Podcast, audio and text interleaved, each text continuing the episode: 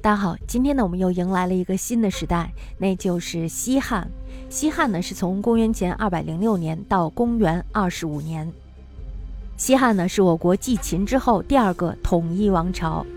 公元前二百零六年，刘邦也就是汉高祖灭秦，后来呢，又打败了项羽，在公元前二百零二年的时候，终于登上了帝位，国号汉，建都长安，也就是今天的陕西西安。历史上呢，被称作为西汉。在西汉时期呢，封建制度基本上确立，政治、经济、文化都有了很大的发展。这个朝代不是一般的大，是格外的大。汉朝呢，还确立了儒学在我国政治思想界的统治地位。自此开始了儒文化对中国长达数千年的影响。自汉朝进一步完善君主专制集权制度，亦在中国后世数千年间一直继续发展巩固。汉朝在中国的历史上有着非常重要的地位，我们现在呢依然还能够感受到它的影响。中国文化呢因此被称作为汉文化。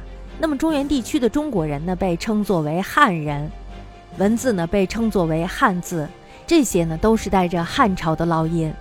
西汉后期呢，社会矛盾日益尖锐，外戚王莽以新代汉，西汉遂告终结。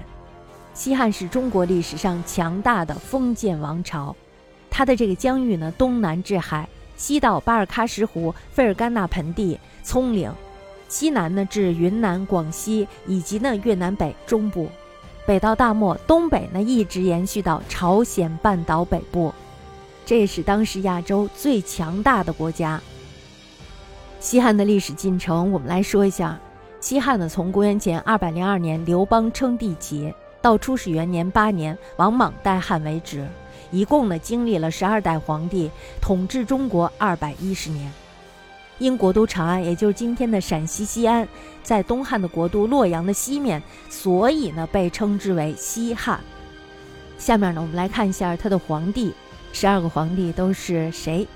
首先呢是汉高祖刘邦，然后是惠帝刘盈、高后吕雉、文帝刘恒、景帝刘启、武帝刘彻、昭帝刘弗陵、宣帝刘询、元帝刘爽、成帝刘骜、哀帝刘钦、平帝刘看，然后呢就是孺子婴，这时候王莽已经摄政了。那么接下来呢就是王莽，然后呢是更始帝刘玄，后面的这三个呢是过渡，也就是已经到了王莽政权了。